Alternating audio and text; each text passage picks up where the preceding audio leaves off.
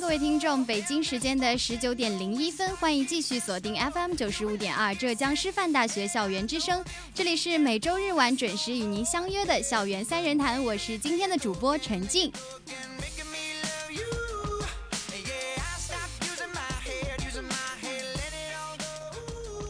那以女性为主角的这样一个西方经典童话故事《灰姑娘》，想必是给很多人的童年都留下了深刻的印象。那近日呢，迪士尼也是把灰姑娘的故事重新搬上了大荧幕，在为观众们重现璀璨童年梦幻的同时，也引起了对这一经典的深度解读。有人认为，在性别平等意识不断发展的今天，一个沦为需要男性拯救的女性已经不再合乎时宜了。那这是男权思想的一种渗透。那也有人认为说，灰姑娘这一形象其实是站在女性角度上来创作的，她所表现的勇敢和善良是女权主义的抬头。为何灰姑娘会引起这么大的一番争议呢？就让我们在今天的三人谈来一探究竟吧。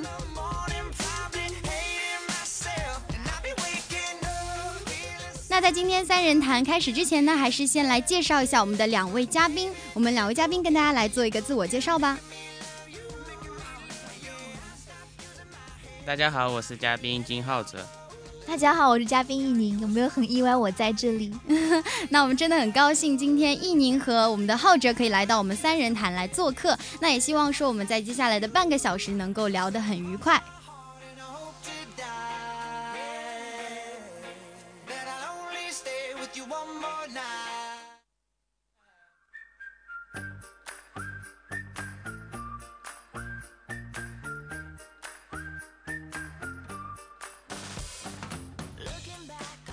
我想先问一下我们的两位嘉宾，有没有看过这个《灰姑娘》这样的一部童话或者说电影呢？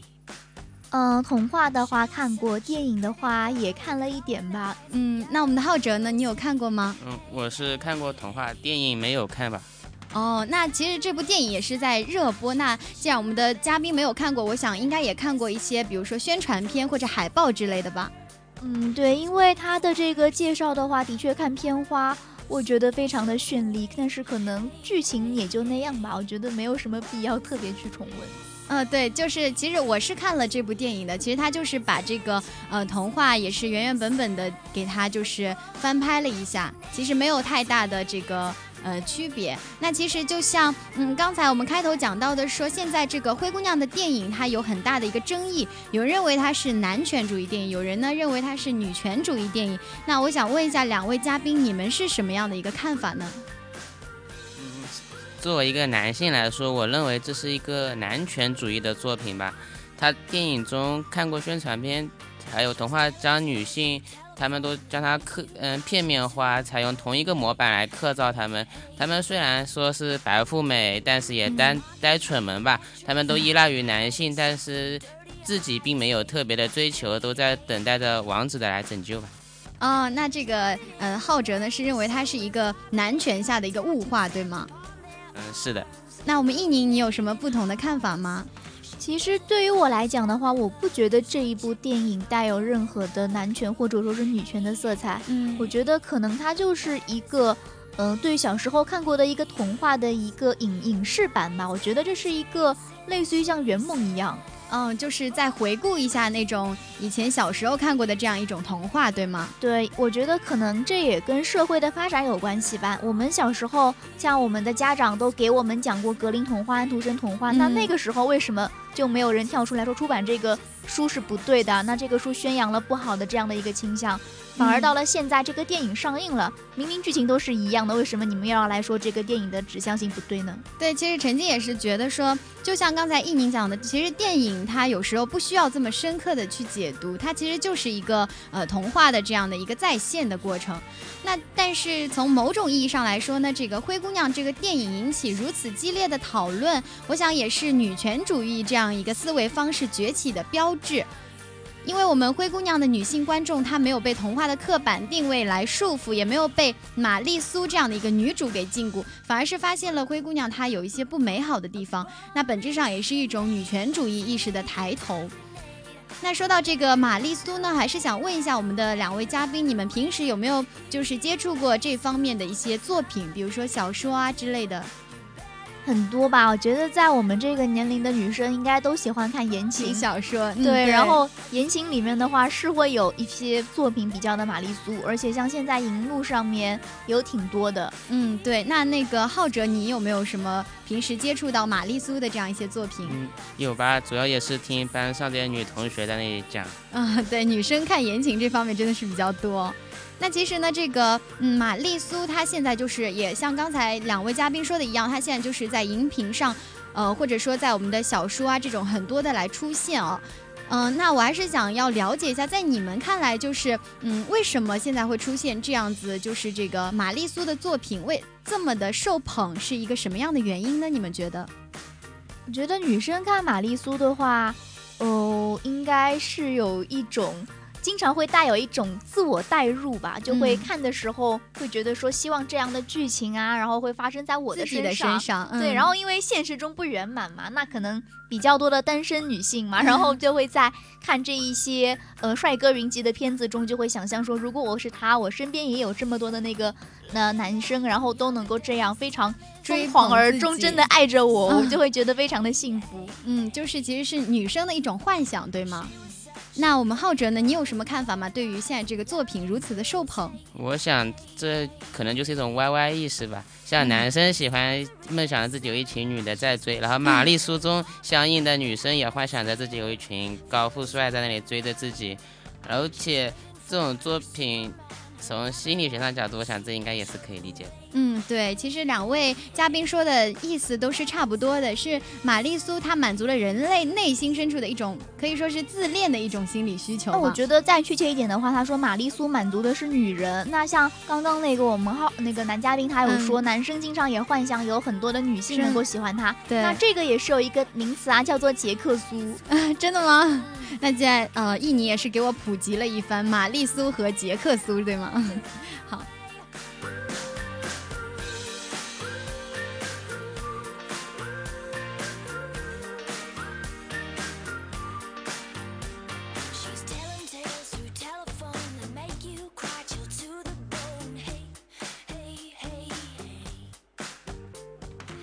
那其实这个玛丽苏作品如此的受捧，还有一个原因呢。其实陈静觉得她是天生带着这种女权主义倾向，也就是现在很多的荧屏中，他们呃就是传达的更多很多的就是呃带入了女权主义的这样一个倾向，那也导致了说现在呃这种扑面而来的少女心和女性情怀就越来越多的出现在我们的荧屏上了。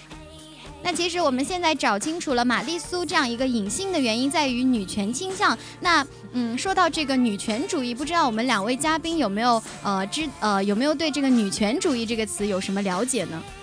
呃，其实说到女权主义的话，我觉得算是最近几年比较热门的一个话题吧。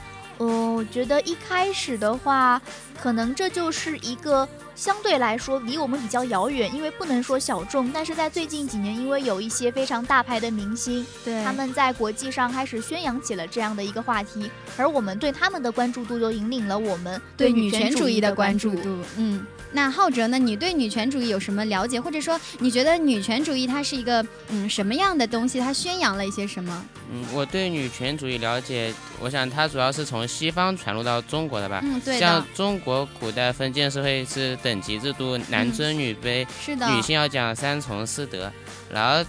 在中国，尤其新中国建立之后，我想女性地位得到了极大的提高吧。是的，是的。那其实我觉得不一定哦。一开始大家可能会觉得说这一个事情的话，可能在西方比较多嘛。但是偏偏我在寒假看了本小说，其实它是有一定的历史背景嘛。嗯，我其实，在我们中国古代，大概是在五代十国还是南北朝的时候，有一个叫做山阴公主的公主，她是大家对她是有养那个男宠，的的确是在历史上面是有这样的一个。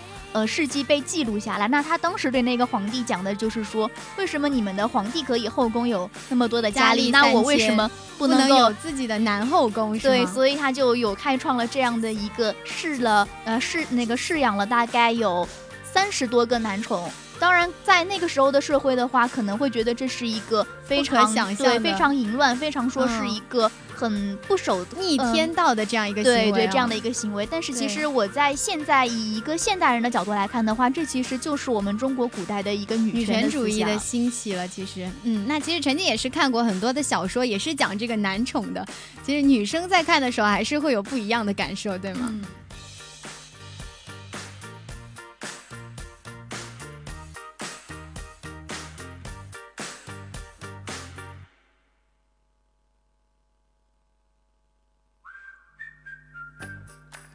刚刚讲到这个女权主义，也是现在由于这个女权意识的觉醒，不仅仅是我们的《灰姑娘》这部电影受到了很多的争议，其实现在很多的影视作品都在对这个女权主义者进行很激烈的争辩。比如说现在有一些电影是《五十度灰》，或者说一些问题餐厅这样。那我想问一下我们两位嘉宾，你们在平时呃或者说生活中有没有接触过这样的一些女权主义事件？可以跟我们来分享一下吗？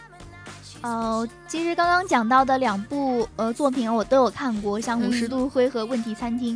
可能在女权主义上面的话，《问题餐厅》会表现的更明显一点吧。嗯，一开始我看了那个剧情介绍，也没有特大的兴趣啊，也是因为它在里面的这样的一个女权主义的一个倾向，然后获得了很多的好评。嗯，我觉得非常的有意思，我就去看了一下。我觉得有一条嗯评论写的非常的好，就是说这一部作品是一部日剧。而我们都知道，那他在日本了的话，可能他们女性的地位会相对来说对更低。嗯，他们很多都是属于。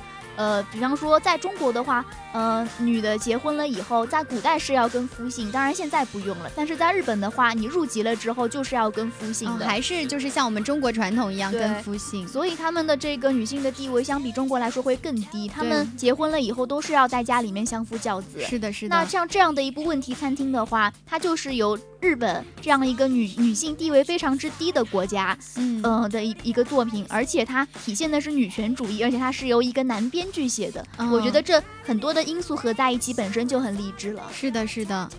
那我们的那个浩志，你有浩哲，你有什么看法呢？对于这个女权主义？看到这个，我想到就是今年春晚时候，贾玲和那个他们主演那个相声节目，他其中就自贬身份，以一个女汉子的呃地位和形象和一个女神去争，然后讽刺了女汉子那种外表丑陋、长相丑陋和。大龄未婚，然后我想这是对女性一种不尊重吧。然后网上也相应的有人发帖子征求签名，要广呃要做央视他们道歉，但在但还是被官方给删帖。但是回想是之前是十分热烈的。之前关于女嘉宾我有个想法，那武则天算不算是女权主义呢？因为她。我想在古代来说，女性地位中，她算是比较，她算是可以说是最高的，因为她是唯一的一个女皇帝吧。嗯，是的，我觉得她可能说是女权来说的话，我更愿意用一个字叫做女尊。那女尊本身也算是一个小说类型吧。嗯。我个人觉得呢，她是有一种说，并不是为了女权而去做这个事情，而是因为她到了这样的一个位置上，她所做的一些行为，就好像就像体现出了女权了。但是事实上，她作为一个女皇帝，我们把女字去掉的话，她的性质就是一个皇帝。那在她的之之之前和之后，那些的皇帝所做的事情，其实都跟她是一样的。为什么就没有人说这些皇帝是男权呢？对，就单单觉得说她是一个女皇帝，然后就有这样的一些呃言论出来，就是因为。她是一个女皇帝，所以你们把很多的一些想法、一些女权主义的一一种概念强加给强加给了这个身上，所以我觉得这体现出了就是一种女性的这样的疑问，对于女权、对于女性这样就有一种呃先先入为主的这样的一种想法，嗯。那其实我不知道我们的呃两位嘉宾有没有关注到，就是今年的这个妇女节，就是百度和优酷的这样一个涂鸦这这个事件有没有关注到呢？对，我觉得这个事情还挺火的，就是因为在春晚上面那个春晚那个小品我是看了的，我不怎么看春晚哦，嗯，然后我大概看了一会儿会儿的话，我看到了这个女神和女汉子嘛，然后当时家人跟我一起看，他们还挺乐呵的。但是我看到了之后，就又有一种特别不舒服。后来我就不看了，嗯，然后就到了第二天之后，网上就爆出了很多这样的言论，我就有点感觉，我当时看到这样的一个小品的时候，我就知道我心里面的那一种感觉，我终于知道那是一种怎样不舒服的感觉了。那然后就是在这样的一个风口浪尖的时候，三八妇女节，百度和优酷就出了这么一个事情。是的。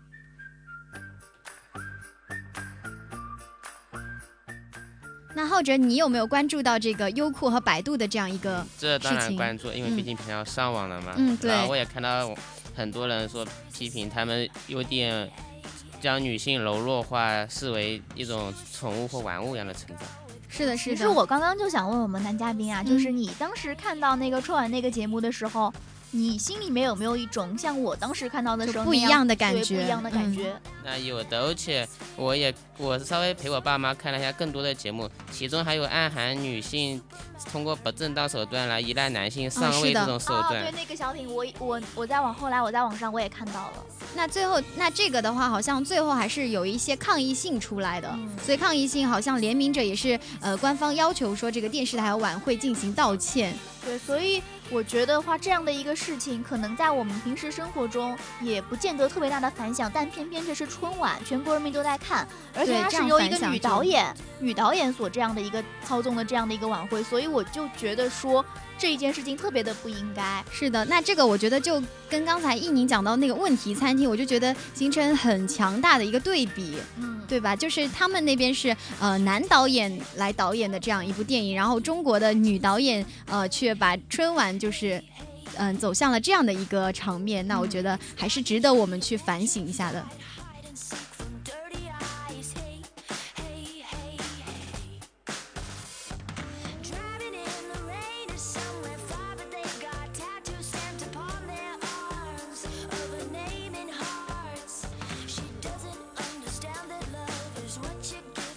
刚才也讲到这个百度和优酷来庆祝这个妇女节的一个方式，他们其实是把这个呃妇女节，就是他们是做了这样的一个就是八音盒的一个舞蹈玩具女孩，还有一个坐在鲜花被鲜花围绕的一个扶手椅里喝茶的女呃喝茶的这样一个姑娘来庆祝这个妇女节的这样一个方式。也是这样的一个涂鸦呢，行呃，就是引起了社交网络上很多的指责。有人觉得说这是一个性别歧视，就像刚才这个浩哲说到的一样。那嗯。呃，我们的呃百百度和优酷，他们是把女性当做了非常柔弱的、需要保护的小女孩，甚至是一种玩具，也是对女女性的一种歧视或者说是侮辱吧。那我想，就是这场关于女权的争论是从春晚开始，后来呢又经历了这样的一个涂鸦事件的发酵，让很多人觉得说话题是被过度的解读了。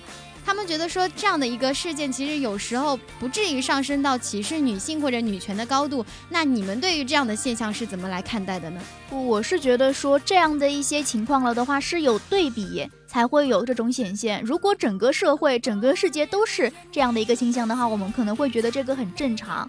但是嗯因为已经有了女权或者说是平等这样的一个要嗯、一个呃趋势出现，所以我们才会慢慢的萌生了这样的一个想法。嗯包括那一呃三八节那一天，我们都用优酷，我们都用百度。嗯现在大家搜索引擎第一首选的是百度。嗯我第一开始点开了的时候，我看到这个我没有想太多，嗯但是偏偏就是在这之后，有人就爆出了说，呃，Google。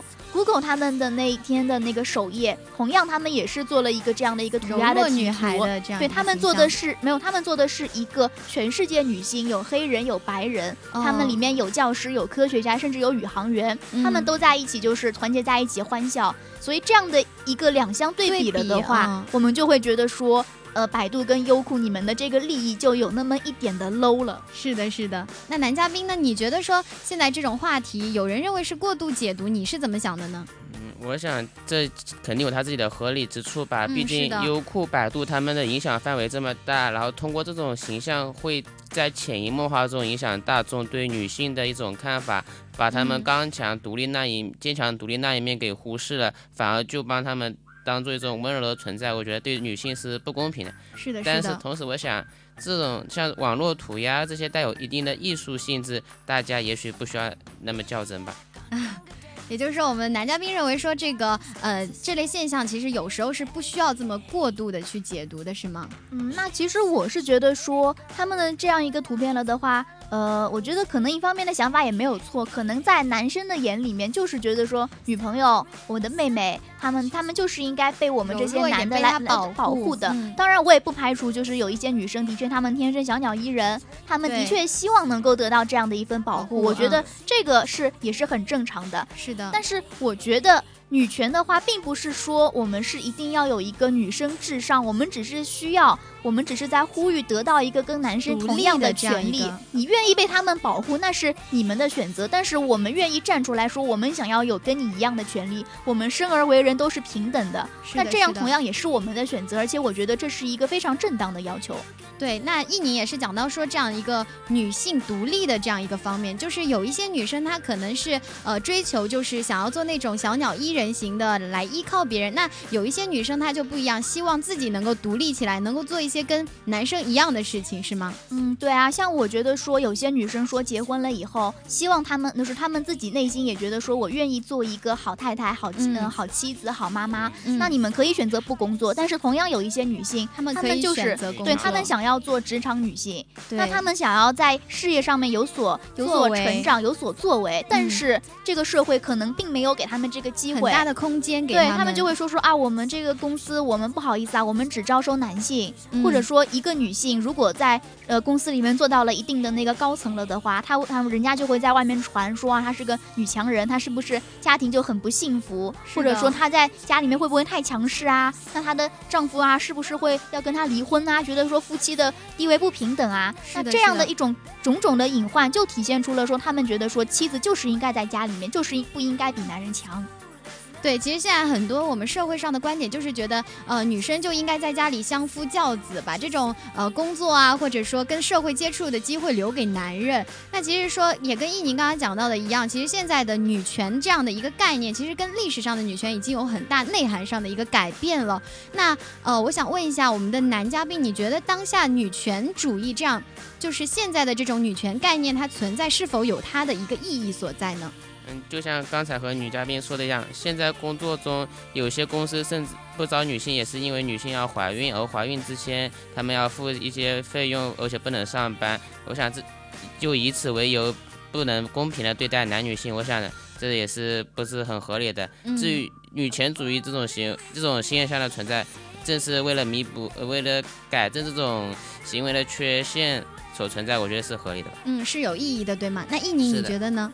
我可以举一个例子的话，就是嗯说，在我们浙师大，我觉得应该很多男生都会有这一种感觉，包括女生也是会觉得说，班级里面如果有这么一两个男生的话，那那两个男生就一定会很吃香。对，或者说学院里面如果学生会里面有这么一两个男生的话，他们并不需要有特别出众的能力，他们本身是男生，就会很让老师就觉得会对他们的能力有所加分。对对对，其实我之前听到过这样一句话，就是在师范院校里，男生只要就是稍稍那么优秀一点点，就会很吃香。那女生，如果你想跟那个男生做到同样的水平，你要比他优秀三倍。对，所以我会觉得这样的一个情况就显得很不公平。是的，是的。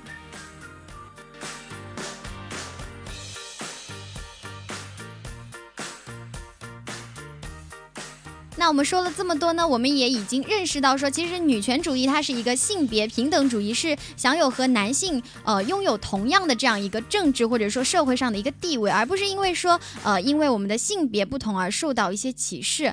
那女权主义者他所追求的呢，也不是女性的一个霸权，不是说女性要比男性呃一定要比他做到更好或者怎样，而是说一个男女地位的平等。就像我们刚才聊到的师范学院的这样男女比例的问题，其实女权主义的权它是一个权利 right right，而不是权利 power。我觉得这就是一个很棒的一个呃总结，你觉得呢？对，因为他们在网络上面很多就会呃，像是这一些个呃女权主义，他们每当发出这样一些声音的时候，就会有人在下面就会跳出来，然后指责他们说这个指向性不对。但事实嗯上，我恰恰觉得他们根本就没有领会到女权主义我们所追求的是平等。我们追求的是真正的东西。嗯。那其实，在争取女权的过程中，女权的获得有时候也不是通过那种很偏激或者极端的手势手段来进行，其实女生她还是很合理、很理智的，虽然她们有很感性的一面。那我觉得，呃，现在这种提倡呃女权主义的这样一种思想，或者说一种活动，也是完善我们社会体制的不足，使女性在现实生活中也能够拥有到跟我们男性比较相等的、比较平等的这样一个地位。女权主义其实不仅仅是社会的必要要求，我觉得也是推动我们社会进步的一个必要保障吧。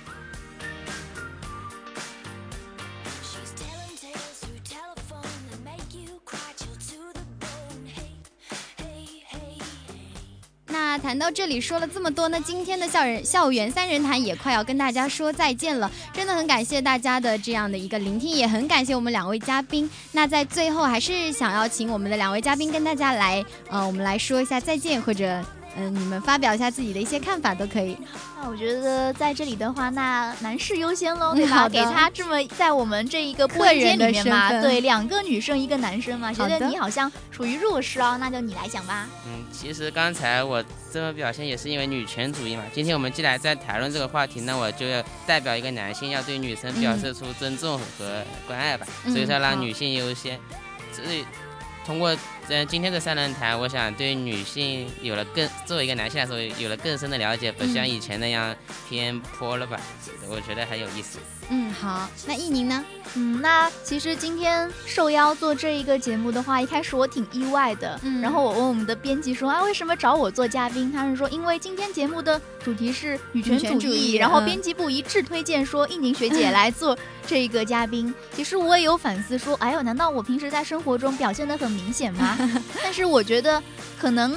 你们的朋友圈、你们的这个社交中有我这样的一个人，说不定会是一件好事。嗯，是我觉得需要有人出来带动这样的一个氛围，然后站出来说我们值得，而且我们理应拥有这样的一份平等的权利。我觉嗯得觉得也还好吧，可能我能做到的会跟，比方说大家比较熟知的女权主义者艾玛沃森，然后安吉丽娜朱莉他们可能差的比较远，但是我觉得有这样的人愿意站出来引领这样的一件事情，让大家知道有这样的一个风潮，而且我们值得去拥有，我觉得这样就足够了。就很好。其实敢做敢说真的是一件很棒的事情。嗯因为我觉得，其实我们现在宣扬这么多，其实宣扬的就是我们所缺少的，嗯，所以还是很值得的。对，那最后就是讲一个我觉得挺好的一句话吧，也是我在网络上看到的。就是女权的话，我觉得可以用一句标语来表示，就是说我们希望的成为是 somebodies，就是 S 嗯 O M E B O D Y E S E I E S，而不是 somebodies 是那个 E P S。嗯我们所要成为的，并不是某一些人的所有物，而是非常独立自主的、有一类能力的我们自己。嗯好。那今天的三人谈到这里就全部结束了，感谢大家的聆听，我们下期再见。我是陈静，我是易宁，我是金浩哲，好，我们下期再见，拜拜。拜拜。再见。